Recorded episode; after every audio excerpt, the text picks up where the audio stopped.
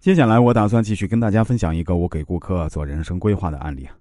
故事的主人公，我们姑且叫他陆先生吧。当他刚加上我呀，就对我说：“老师啊，请您用易经的方法给我做一次完整的人生规划吧。”当他发来资料后，我对他说：“其实啊，我可以看得出来，你小时候曾经被人孤立过，或者在学生时代被其他小孩取过非常难听的外号，从而导致内心非常不自信。但您现在气场其实还可以。”自信心也得到了加强。我认为啊，这个改变的过程应该是在最近两年发生的，而且发生这种改变的契机很可能是因为婚姻带来的。你应该是娶了一个好太太，她很懂你，经常会给你鼓励和支持。听到我的分析后，陆先生当时是这样回答的：“老师啊，您真是太神奇了，请收下我的膝盖吧。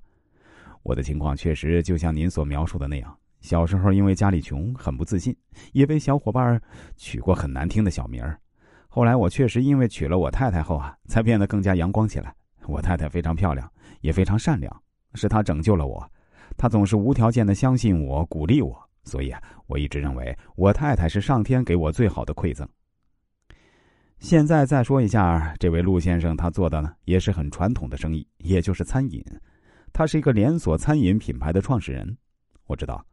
开餐馆门槛不高，竞争激烈，开十家倒八家，想活下来呢很不容易，活得好呀更是难上加难。二零二零年，餐饮业更是受疫情重创，连些大型的连锁品牌生存都很难。可陆先生的餐厅不仅没有关店，而且活得很好，年营业额达到了一千六百万。他是怎么做到的呢？当然，也是我给了他很多行之有效的建议。陆先生先后开了两家餐厅，一家是牛肉火锅，一家是鱼火锅。表面看完全不一样，但模式其实一模一样，就是专做一种优质食材，把它做到极致。在云南保山，他选的食材呢是云南本土小黄牛。陆先生是保山人，但是啊，他第一次吃到家乡的小黄牛却是在广州。陆先生就很好奇，家乡有这么好吃的小黄牛，我怎么没吃过？陆先生决定开一家火锅店。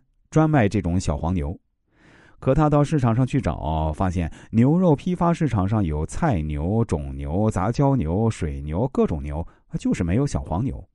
原来啊，这小黄牛比其他品种的牛肉贵，其他牛肉批发呢是三十元一斤，那小黄牛呢却要四十元一斤。